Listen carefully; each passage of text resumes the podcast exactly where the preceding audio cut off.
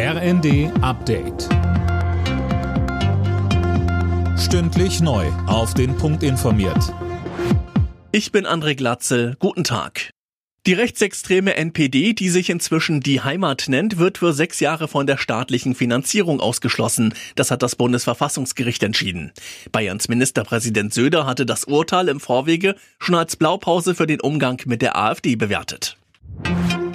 Der Lokführerstreik sorgt nicht nur für Frust bei vielen Zugreisenden, er wird auch richtig teuer für die Deutsche Bahn. Knapp 150 Millionen Euro wird der Ausstand den Konzern nach eigenen Angaben kosten. Sechs Tage lang geht der Streik, im Personenverkehr geht's kommende Nacht los. Für das angekratzte Image der Bahn ist das nicht förderlich, sagte uns Detlef Neuss vom Fahrgastverband ProBahn um weiter Auto zu fahren und das gar nicht erst zu probieren, braucht der deutsche Autofahrer ja auch Ausreden und diese Ausreden liefert man ihm jetzt. Da ist das natürlich kontraproduktiv für eine Mobilitätswende. Die erreichen wir so nicht, wenn wir Leuten, die eigentlich gar nicht umsteigen wollen, auch noch gute Argumente an die Hand geben, darauf zu verzichten.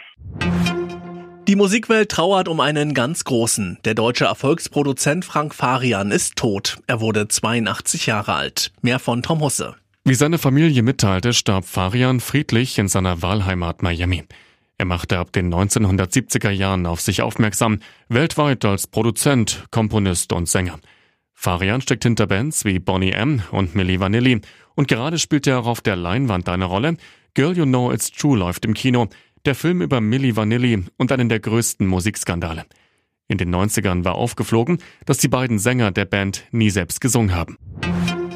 Die Formel 1 bekommt ein neues Rennen in Europa. Wie heute offiziell verkündet wurde, findet ab dem Jahr 2026 wieder ein Rennen in Madrid statt. Die Strecke soll über das Messegelände der spanischen Hauptstadt führen. Alle Nachrichten auf rnd.de